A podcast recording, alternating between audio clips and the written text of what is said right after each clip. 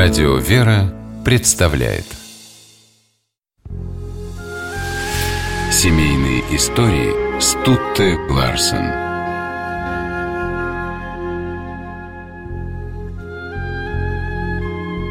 Двадцать пятого сентября 1866 года в семье тамбовского крестьянина Ивана Петровича Антонова родился мальчик.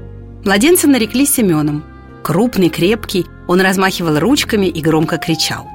Отец улыбался. «Ишь ты, какой великан! Хорошего помощника Господь дал!»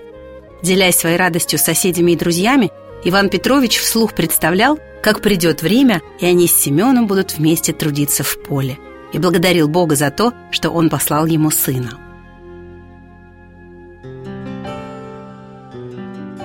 Семен рос энергичным и любознательным. Однажды, когда мальчику исполнилось 4 года, в дом к Антоновым постучался продавец книг. Глава семьи обрадовался гостю. Пригласил в избу, усадил за стол. Купить он ничего не мог, потому что был бедным, а главное, неграмотным. Ему хотелось просто поговорить с книжным человеком, узнать от него что-нибудь новое и интересное. Маленький Семен с непосредственным детским любопытством вертелся рядом и внимательно прислушивался к беседе. Гость говорил что-то странное. «Бога нет», — заявлял он. Иван Петрович пытался ему возражать, но продавец книг только кричал и ругался в ответ – когда он, наконец, ушел, отец посадил Семена на колени и сказал «Видишь, сынок, я-то надеялся у человека уму-разуму поучиться, а он глупым оказался». Мальчик согласно кивнул. «Бог есть», — не сомневался Семен. «Вот вырасту и пойду его искать», — решил он. Иван Петрович, раздосадованный тем, что по неграмотности не сумел как следует ответить продавцу книг, задумался о том, что хорошо было бы отдать сына в учение. В их селе как раз недавно открылась школа. Вскоре Семен уже сидел за партой и старательно выводил на листке бумаги свои первые буквы. Мальчик научился читать и писать, но через два года оставил школу, чтобы помогать родителям. Семья жила очень бедно. Семен был здоровым и сильным. Любая работа в руках спорилась.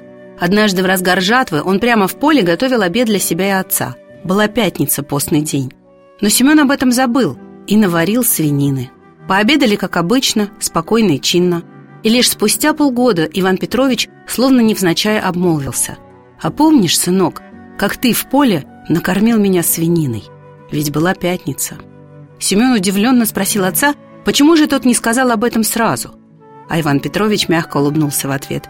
«Я, сынок, не хотел тебя тогда смущать», — сказал он. В другой раз Семен заметил, что на их поле хозяйничают чужие люди — «Смотри, у нас снопы воруют», — сказал он отцу.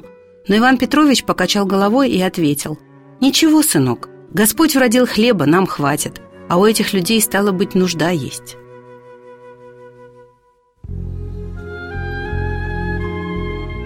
Таким, милосердным, кротким и любящим Семен будет вспоминать своего отца на Святой горе Афон, где примет монашеский постриг с именем Силуан. Он станет подвижником и молитвенником, которого церковь прославит в чине преподобных. О своем отце Иване Петровиче Антонове преподобный Силуан Афонский будет рассказывать с любовью и почтением. И однажды скажет «Мне до моего отца далеко». Семейные истории –